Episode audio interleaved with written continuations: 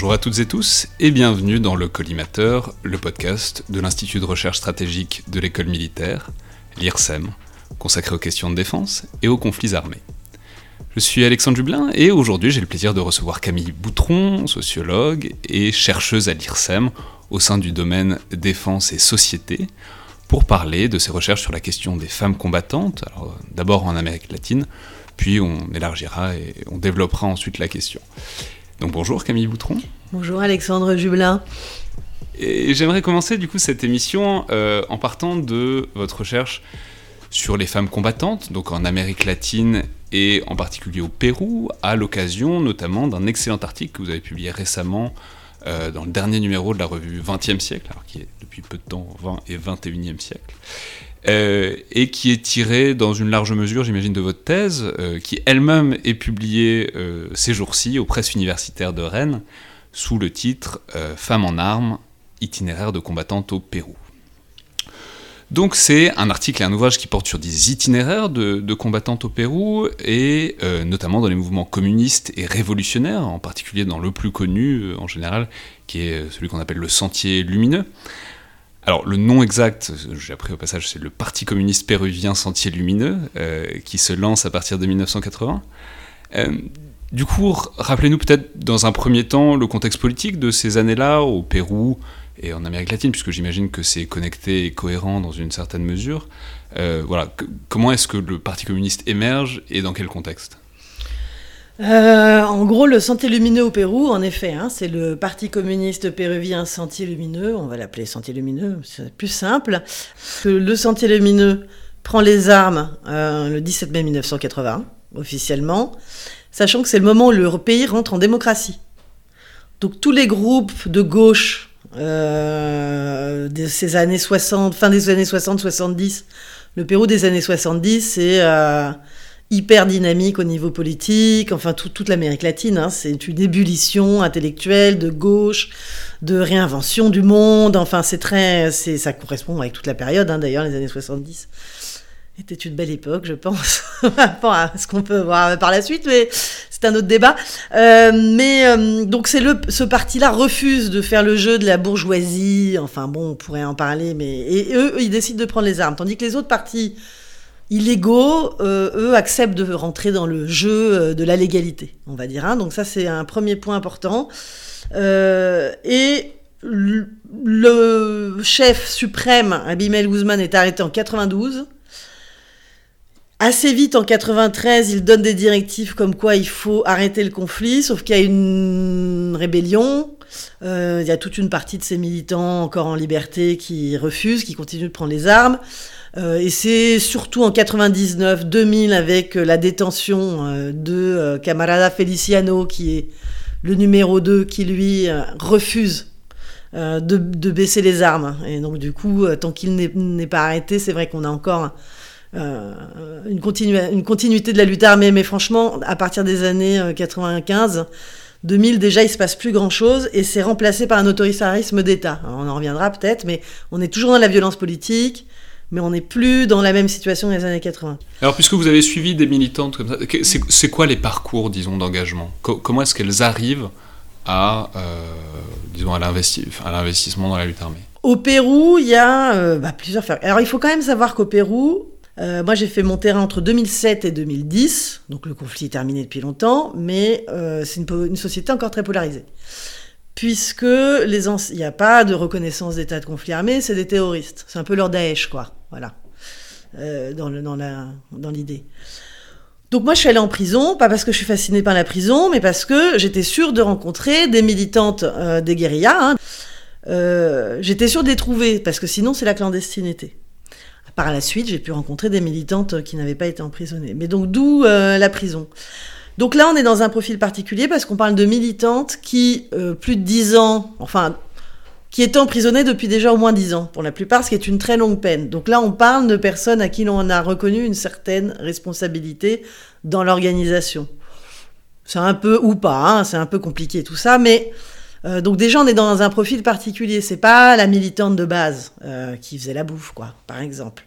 Celle-là, elle a été emprisonnée, elle était déjà sortie à ce moment-là. Euh, par ailleurs, c'est plutôt des militantes qui vont être éventuellement d'origine rurale, hein, de famille d'origine rurale, migrants ou d'origine populaire, mais quand même de, de milieu urbain. notamment le Sentier Lumineux a recruté énormément parmi les campagnes. Euh, et euh, le profil euh, des femmes et, ayant participé à la lutte armée du Sentier Lumineux à partir des zones rurales est quand même sensiblement différent. Donc ce que je veux dire par là, c'est que du coup, faire un parcours type, ça devient un petit peu compliqué. Oui, mais alors j'ai lu quelque part qu'il y avait, une... alors vous avez fait, alors je sais pas si, je crois que vous la reprenez de quelqu'un, mais il y a une tripartition entre engagement par contrainte, engagement par circonstance et engagement par vocation. Alors, est-ce que vous pouvez nous détailler un peu à quoi ça correspond concrètement quoi, dans, des, dans des parcours hein, euh, Tout à fait, surtout que ça marche. C'est Malitza Felices Luna qui a travaillé aussi sur. qui elle a beaucoup travaillé. Elle a travaillé sur les femmes dans l'IRA en Irlande du Nord et les femmes dans le Sentier Lumineux. Euh, et c'est dans un de ses articles, qui est d'ailleurs disponible dans euh, Droit et Société, je crois, si je ne m'abuse, mais bon, c'est facile à trouver. c'est elle qui décrit un petit peu ces trois idéotypes en effet, engagement par contrainte, euh, c'est euh, bon le recrutement forcé pour aller rapidement, ce que je n'ai pas étudié moi personnellement. L'engagement. Alors c'est quoi le recrutement forcé? C'est quoi? C'est un raid où on prend des femmes et on les force à s'engager bah, Pas des femmes, mais des personnes. oui, Enfin, voilà. oui, oui, ça s'est beaucoup fait, ça, notamment auprès de mineurs. Euh, mais ça se fait partout, tout le temps, dans tous les pays du monde, des plus développés aux plus démunis. Hein. donc bon, c'est un peu une base quand même pour comprendre le renouvellement des effectifs combattants. Euh, mais euh, donc voilà, classique. mais d'ailleurs, c'est pour ça que c'est très intéressant la façon dont elle construit ces trois idéotypes, parce qu'ils marchent dans d'autres cas de figure. L'autre, c'est circonstanciel. C'est-à-dire qu'on est face à un engagement qui est volontaire, mais qui est un petit peu opportuniste, entre guillemets. C'est-à-dire, c'est un petit peu faute de mieux. Moi, j'en ai pas mal des entretiens comme ça. Alors, pas tellement les femmes que moi j'ai interviewées. Moi, j'ai vraiment reconstruit des histoires de vie.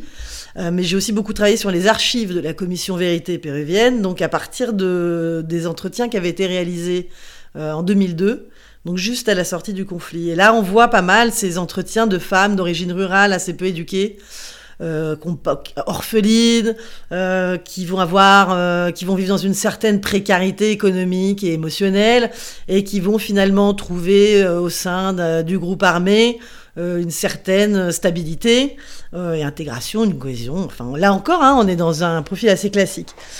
Et finalement, le dernier cas, c'est l'engagement euh, militant, on va dire, je ne sais plus comment elle appelle ça, elle exactement. elle appelle ça par vocation.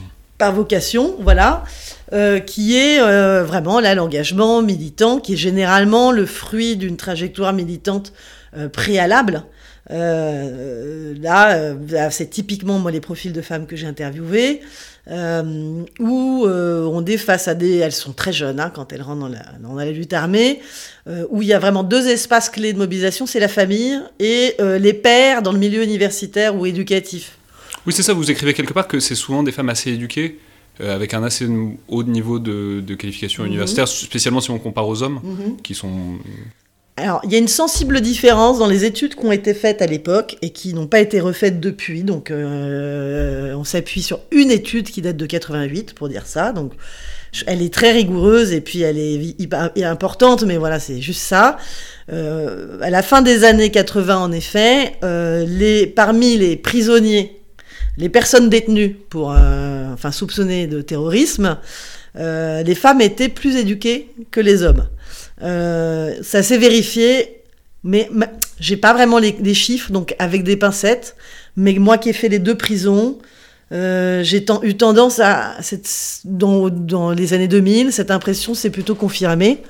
Euh, c'est-à-dire qu'on est face à, en effet, pas toutes, hein, mais il y a un niveau éducatif. Et là où on s'en rend bien compte, par exemple, c'est si vous comparez le niveau éducatif des prisonnières politiques, enfin moi je les appelle comme ça, euh, et le niveau éducatif des prisonnières de droit commun, par exemple. Voilà.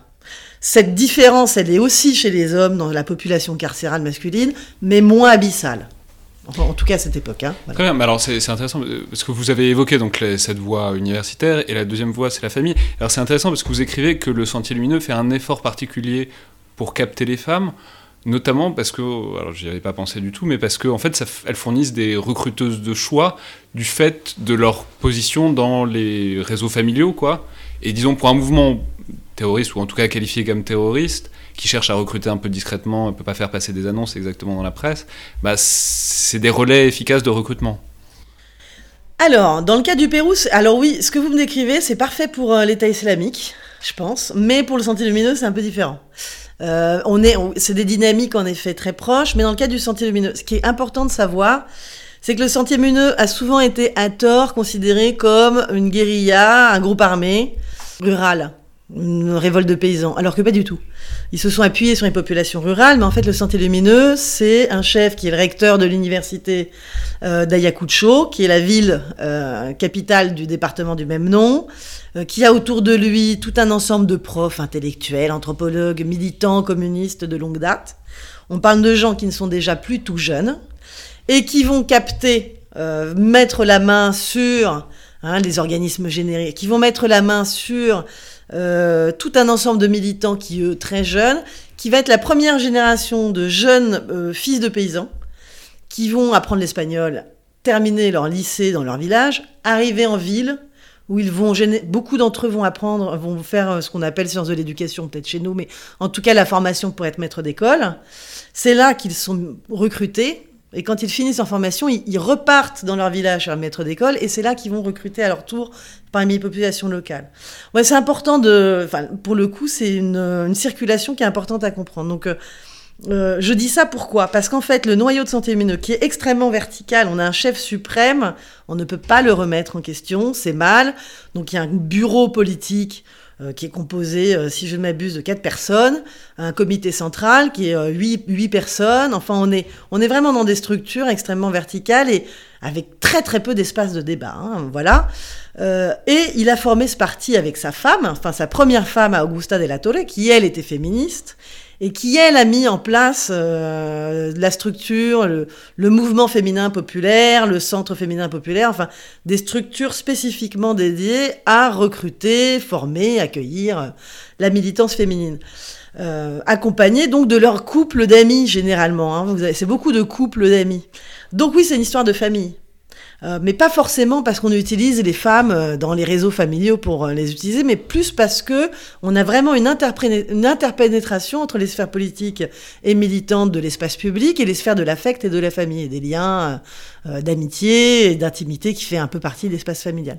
Je ne sais pas si j'ai été très claire là-dessus. Non, non, si, si, mais alors du coup, non, mais c'est, alors du coup, ce que vous le nuancez depuis tout à l'heure, mais on est d'accord que quand même le Sentier Lumineux, c'est un mouvement qui accorde une place importante, particulièrement importante aux femmes. Ah oui, oui, complètement.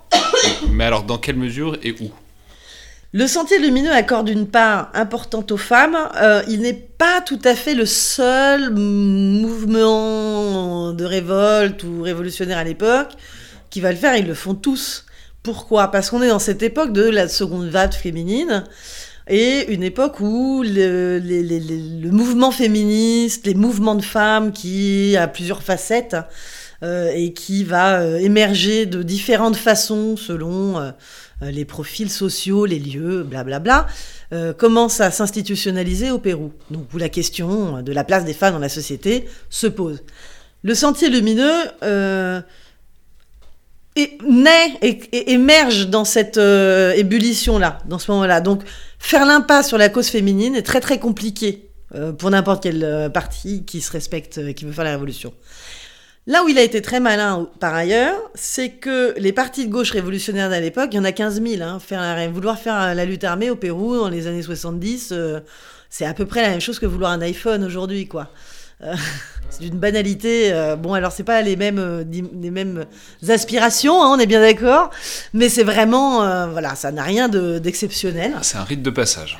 Oui, en tout cas, c'est une façon de s'inclure parmi ses pairs, ce qui est très important.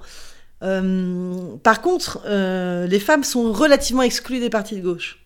Euh, des femmes féministes, euh, bon, en gros, on leur fait faire à bouffer. Il y a plusieurs exemples comme ça. Il y a des bouquins, des témoignages de féministes de la première heure, hein, qui sont aujourd'hui plus toutes jeunes, hein, euh, qui racontent que quand même, elles, elles faisaient la bouffe pendant que les camarades étaient en réunion, quoi. voilà, les questions, enfin voilà.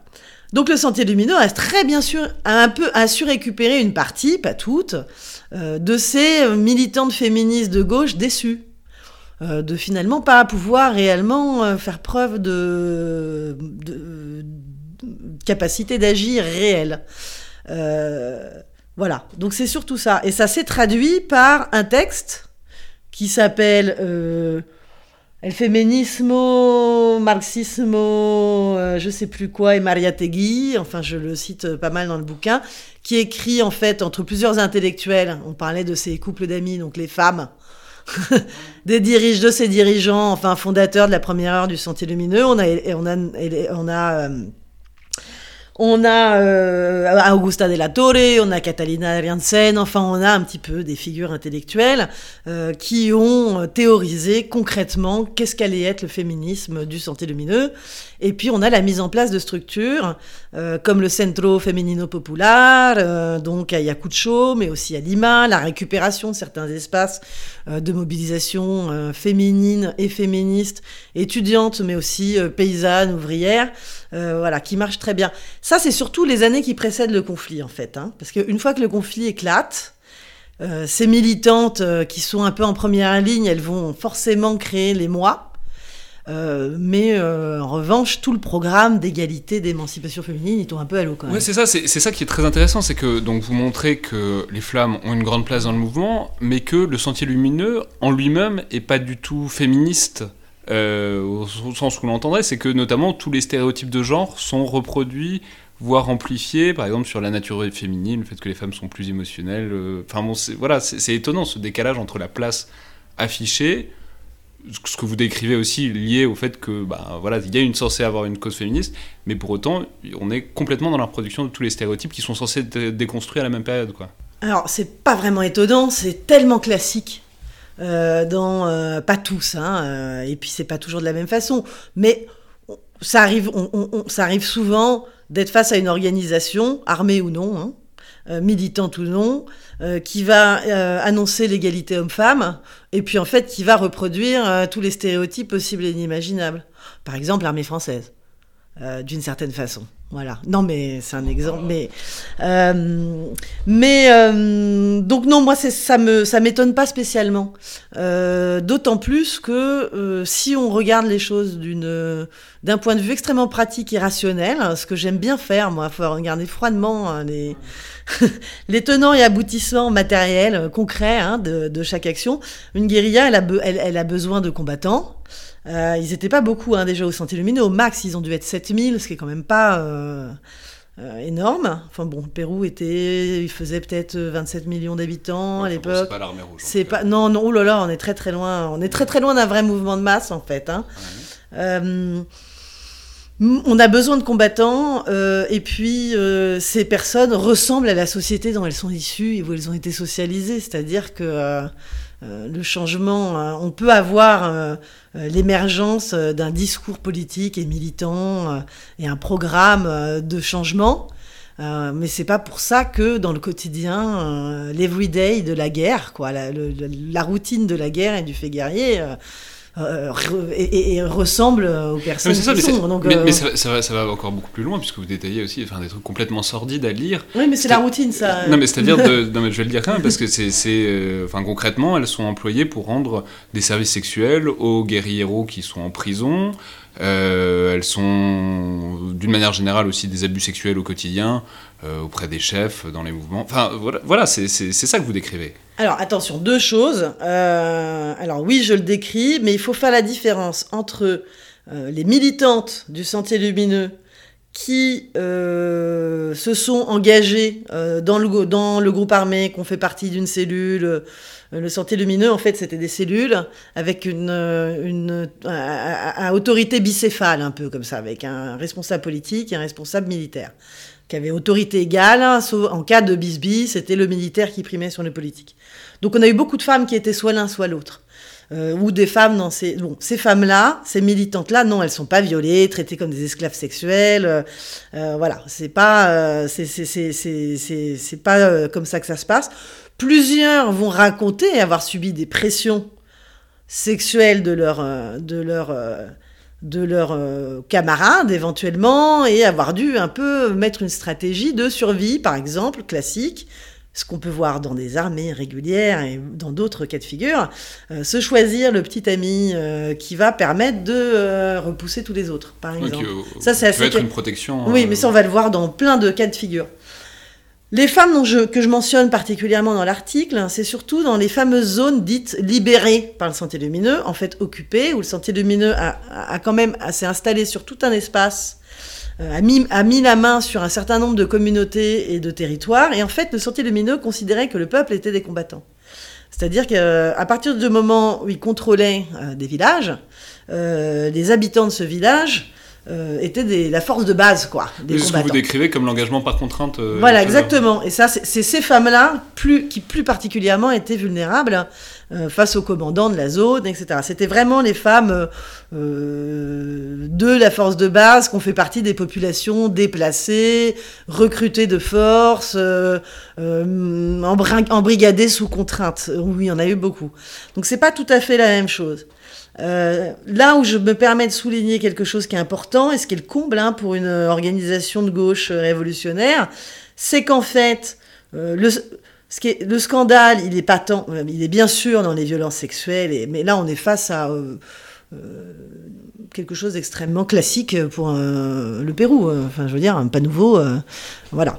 Vous voulez, dire, comme tout à l'heure, que c'est en continuité avec la société plus Oui, c'est en continuité. Enfin, la violence contre les femmes est généralement le, le pont le plus évitant de, de, de, continuité entre temps de guerre et temps de paix. Enfin, on pourra en parler pendant des heures, mais bon, ça, c'est pas ce qui choque. Ce qui est intéressant, c'est surtout de voir que dans cette organisation, justement, ce sont les femmes éventuellement quechua-phones, euh, indigènes, euh, peu éduquées. Celles qui parlent le quechua, donc qui peuvent parler avec les populations voilà, indigènes qui sont Non, mais non. En fait, quand je réfère quechuaphone, je me réfère aux femmes euh, paysannes qui justement ne parlent pas l'espagnol. Euh, et qui donc sont quand même extrêmement vulnérabilisées et, marginalisées, enfin en marge hein, des, centres de pouvoir. Il euh, n'y a pas que des femmes d'ailleurs, mais l'analphabétisme, généralement, euh, les femmes en sont plus euh, victimes, etc.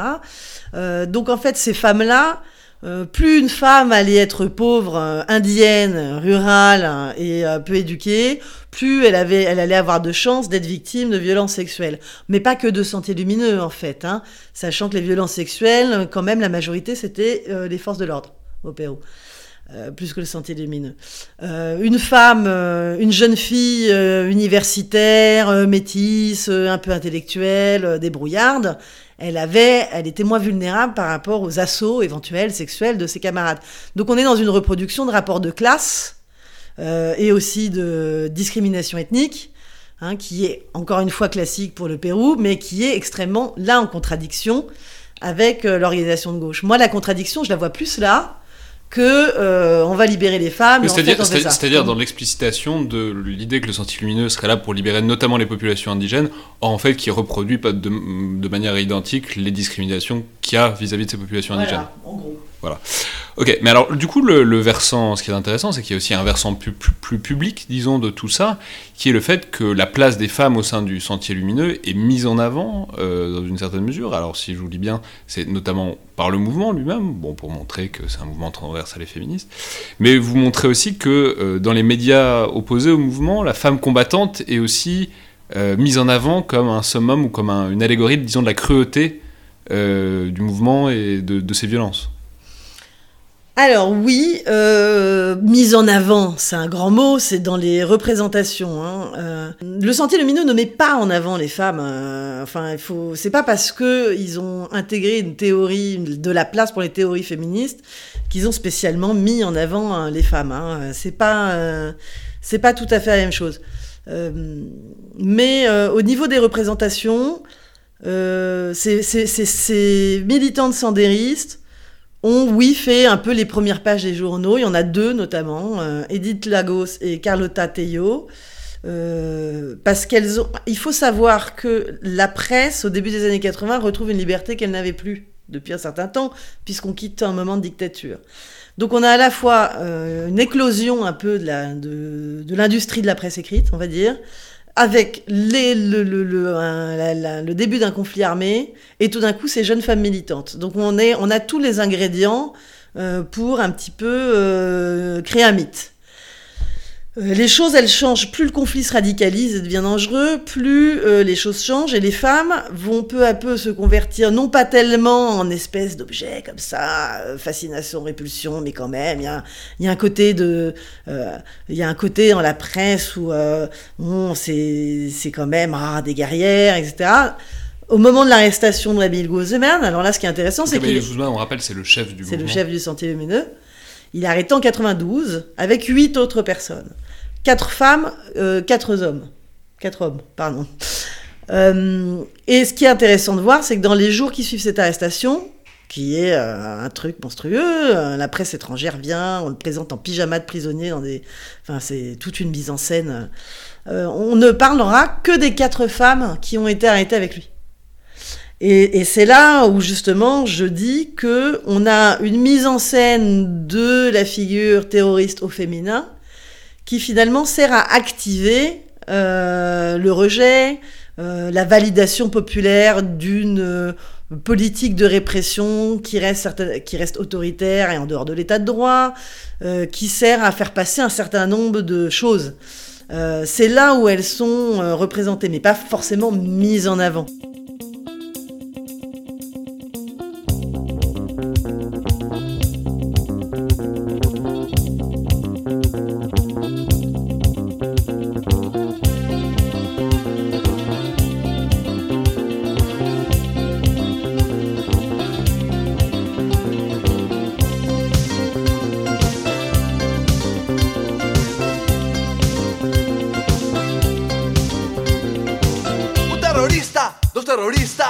Balanceaban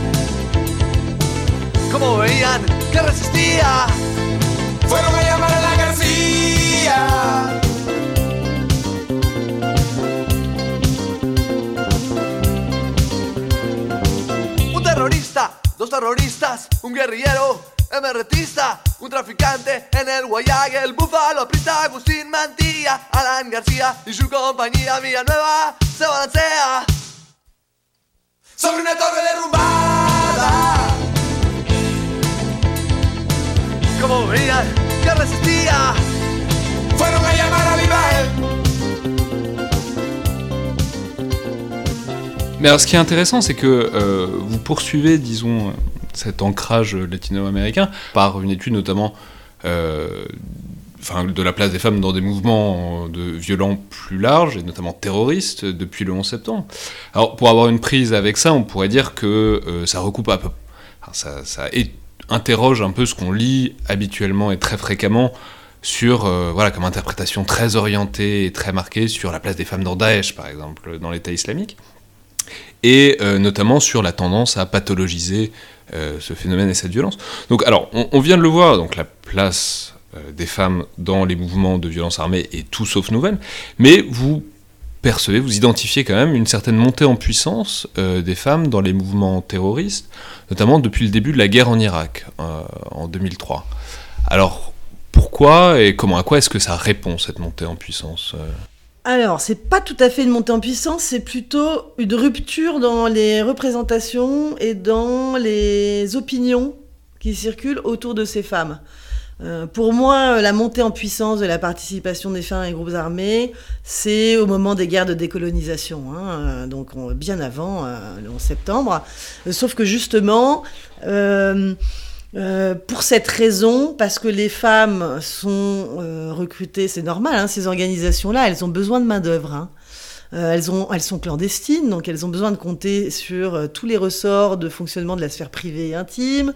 Enfin, on pourrait discuter euh, dans long, large et en travers pourquoi ça pourquoi c'est les guerres de décolonisation et ces guerres irrégulières avec l'apparition de groupes armés de libération, en tout cas dit de libération, ont particulièrement cherché à compter sur une main-d'œuvre féminine, même si elle n'était pas directement combattante avec un couteau sur le champ de bataille ont, largement contribué. Donc c'est vraiment, moi pour moi, hein, c'est vraiment cette période-là, avec dans certains moments une,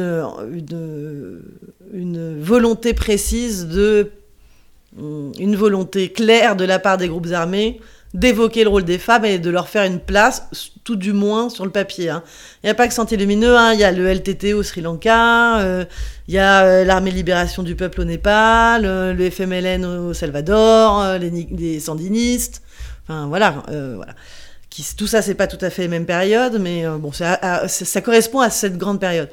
Après le 11 septembre, on est face en fait à une rupture, c'est-à-dire que ces femmes combattantes qui étaient quand même finalement considérées avec une relative bienveillance de la part de l'Occident, euh, deviennent vraiment euh, les symboles euh, de la violence et du terrorisme et de la menace internationale qu'incarne le terrorisme.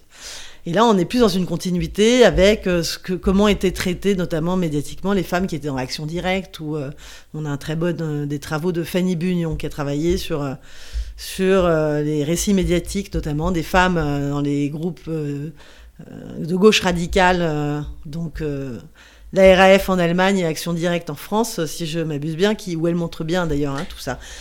Mais, oui, mais enfin, vous montrez quand même que les groupes, et notamment Al-Qaïda, utilisent de plus en plus de femmes pour les attentats, notamment. Alors notamment, si, j'ai bien compris, parce que euh, bah, les femmes servent à tout un tas de choses, enfin sont pratiques parce qu'elles attirent moins l'attention des autorités dans une certaine mesure. Donc il y a, comment dire, il y a une sorte d'activation de, ce levier potentiel? Alors en fait, euh, le premier attentat suicide au féminin, c'est le Parti national socialiste, je crois syrien, je ne sais plus exactement les sigles, en 85 au Liban.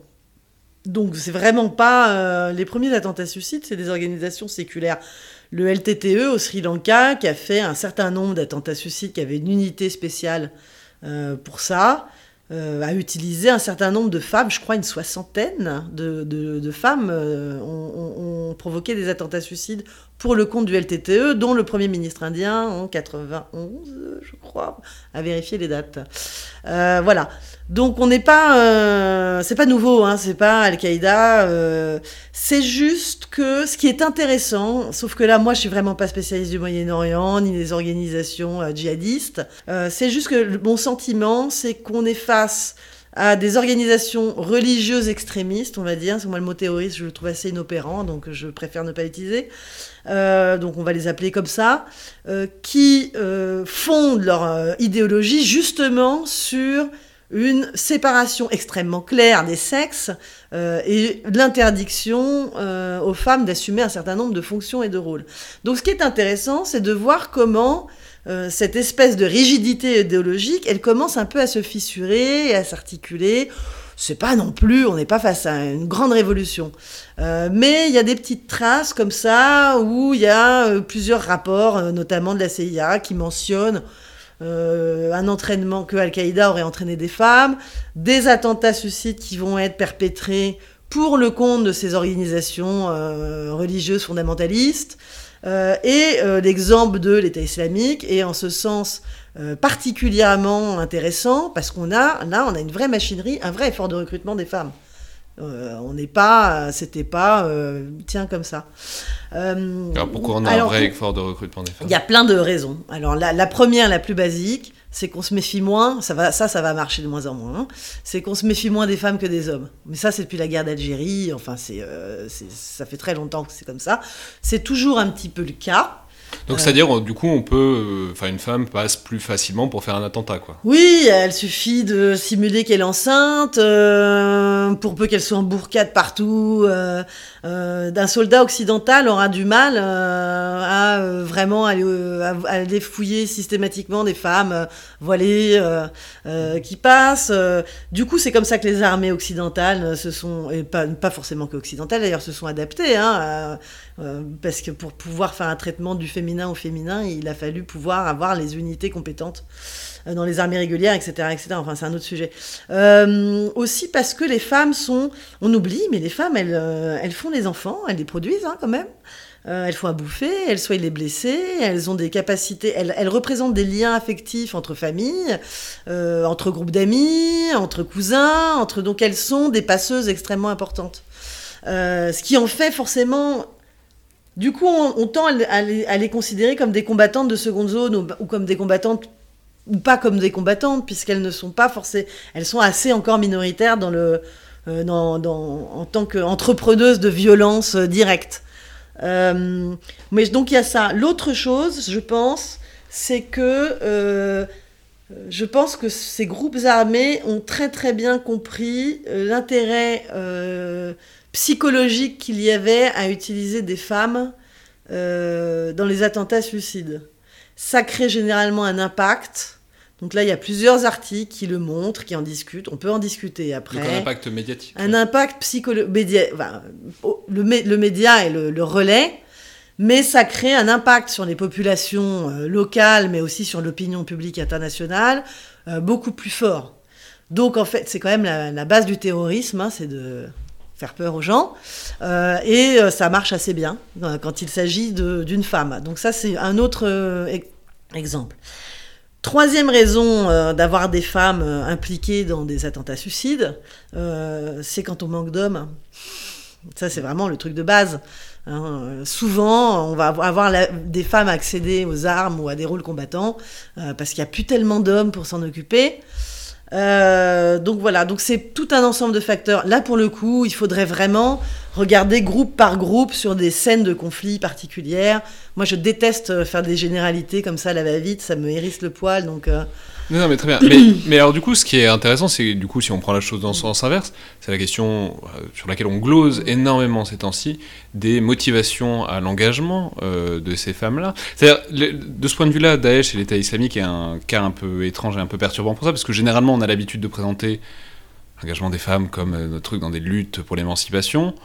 Or là, bon, de toute évidence, l'engagement dans l'État islamique, c'est compliqué de, souligner, de dire que c'est pour l'émancipation des femmes, puisque ce serait plutôt un peu le contraire. Donc voilà, la question c'est euh, comment interpréter ça, comment interpréter, disons, ce- cet éventail de motivation euh, à l'engagement des femmes?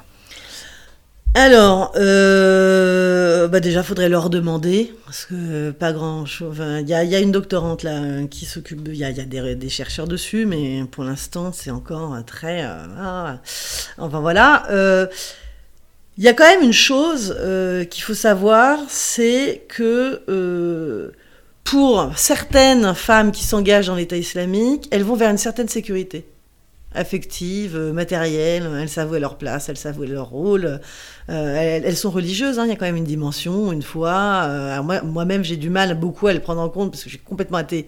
Mais elle est hyper importante. Je pense qu'elle elle joue, c'est pas le centre, mais ça joue un, rôle euh, dans une société qui est la société française actuelle, qui est quand même une société d'incertitude pour toute une génération. Euh, et on ne met pas souvent quand même en compte ça. Euh, donc pour certaines de ces femmes, euh, qui voient éventuellement les femmes modernes galérer entre leur carrière professionnelle où c'est difficile parce qu'elles ont des enfants. Enfin, c'est pas la panacée la société française. Là, je parle vraiment de la France, hein, mais la société occidentale.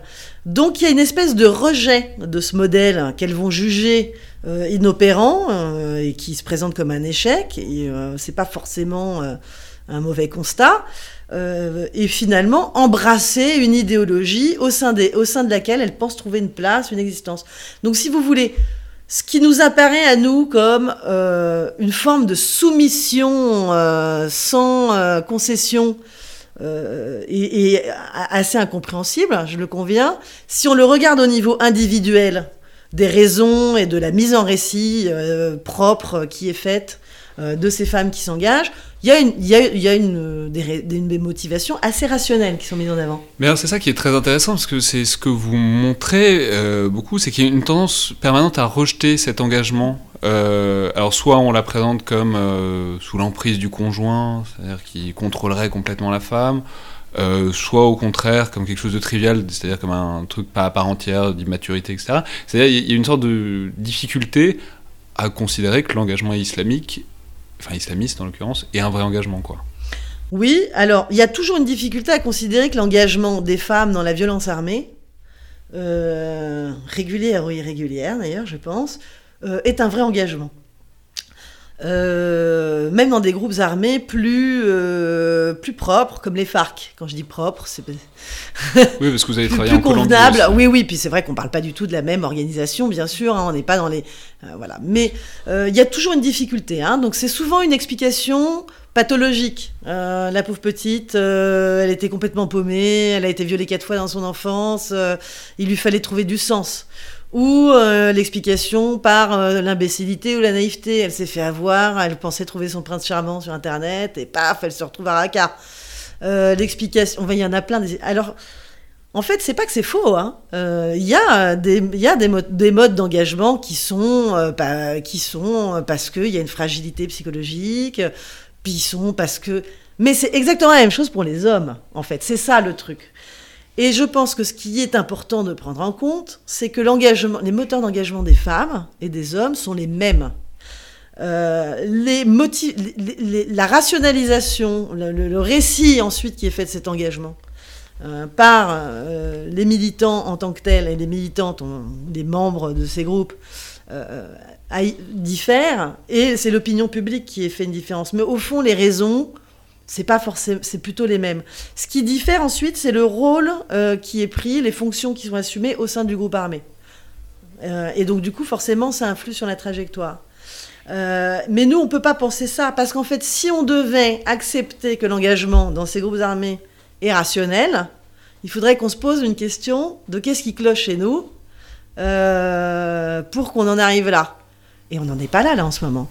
Oui, mais alors c'est très intéressant parce que ça recoupe quelque chose de plus large. C'est vraiment la difficulté à considérer de manière, disons, neutre, à peu près, l'engagement des femmes. Enfin, de ce point de vue-là, la comparaison est très intéressante avec, euh, que vous faites avec les femmes kurdes, notamment au moment de la bataille de Kobané, donc en 2014, euh, où c'est des femmes au contraire hyper sexualisées, c'est-à-dire c'est la femme euh, qui sort de son char ou de son poste derrière sa mitraillette, mais qui est belle, qui est féminine, etc. Il y en a une euh, qui, qu'on a appelée l'Angelina Jolie kurde, qui d'ailleurs qui s'est fait tuer peu de temps après son, son enfin, cette concentration médiatique autour de sa personne. C'est-à-dire, on a, l'impression qu'on est toujours dans une sorte d'excès, soit dans l'hypersexualisation, avec ce truc qui rappelle. Enfin, euh, je sais pas, moi, j'ai toujours l'impression que c'est le mythe de l'Amazone, quoi. C'est. Euh, voilà, c'est la guerrière, la combattante, là comme dans Sentier Lumineux d'ailleurs soit au contraire dans la minorisation ou la pathologisation. Il y a une incapacité à concevoir une femme qui s'engage dans la lutte armée, voilà, comme quelqu'un qui s'engage dans la lutte armée pour des raisons, euh, voilà. En fait, on se pose souvent la question euh, à l'envers. C'est qu'on se demande, euh, on essaie de comprendre de quelle façon faut-il aborder l'engagement des femmes dans la lutte armée, ou le fait guerrier au féminin, le fait de combattre quand on est une femme. Euh, alors qu'en fait, la question qu'il faut se poser, c'est pourquoi c'est tellement normal quand on est un homme, à l'envers? enfin voilà, pour le coup c'est court, mais je pense qu'en fait, on est, au-delà de comment faire pour avoir un regard plus euh, objectif euh, et plus ce que ce qu'un sociologue ou enfin ce qu'un chercheur tente de faire, c'est aussi comprendre pourquoi on ne se pose pas ces questions quand il s'agit d'un homme. Euh, et c'est là que c'est important de dire qu'on travaille les questions de genre et pas les femmes dans. Non? Euh, Donc voilà. Euh, moi, c'est ça ma réponse. Après, on est dans un grand classique. ça, c'est deux figures.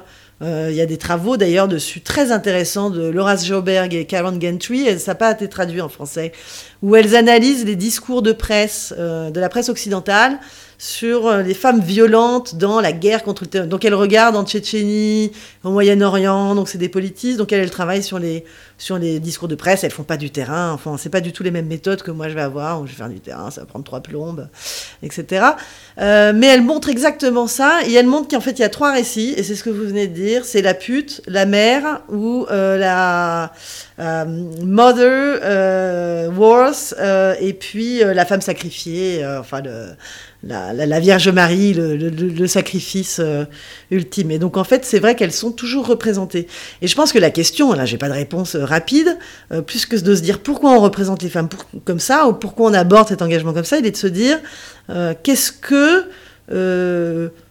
qu'est-ce que cela vient déranger dans les rouages culturels de représentation, les pratiques concrètes de la violence en armes, finalement?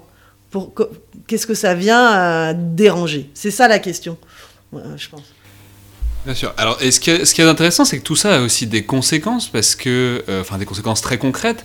C'est-à-dire que vous notez que pendant longtemps, avant 2017, il y avait en France une sorte de euh, sous-judiciarisation euh, de ces combattants terroristes du fait de ces stéréotypes de genre. C'est-à-dire, voilà, c'était des mineurs, enfin, on, ne poursuit pas ou on poursuit moins.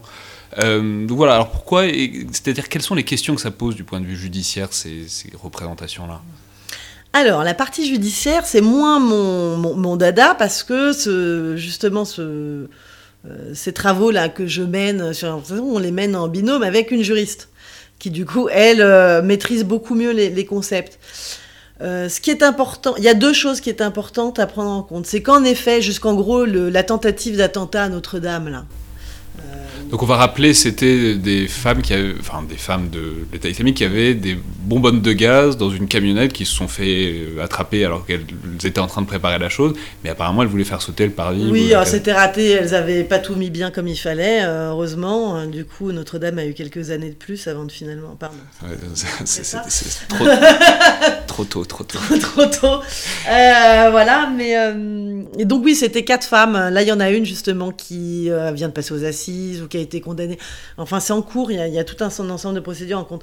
Mais cet événement-là, il a signifié une rupture. C'est-à-dire qu'on parlait euh, de ces pauvres femmes euh, secondaires, euh, un peu, qui se faisaient soit avoir, soit étaient forcées.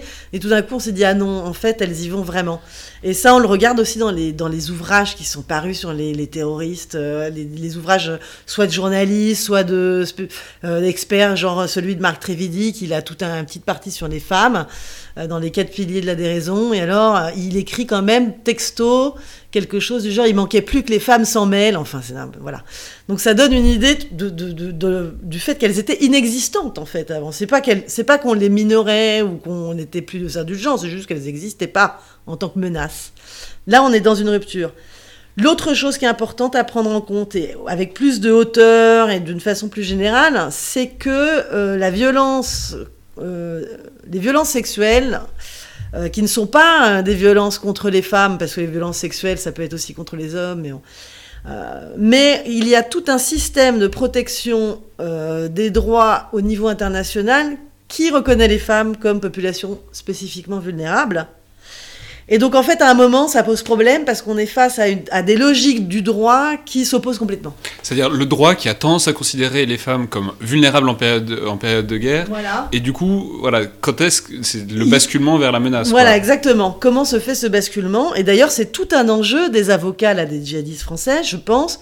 Euh, si j'ai bien compris, je ne suis pas spécialiste de la question, je la suis. Euh, euh, sérieusement, mais pas assidûment non plus. Donc euh, je, je, là, j'émets des hypothèses, mais c'est toute une stratégie pour rapatrier les, djihadistes femmes, les, leurs enfants, la vulnérabilité, les droits de l'homme, euh, le système. Il y a un traité, l'ACIDO, qui est le traité de convention de toute élimination des droits des femmes.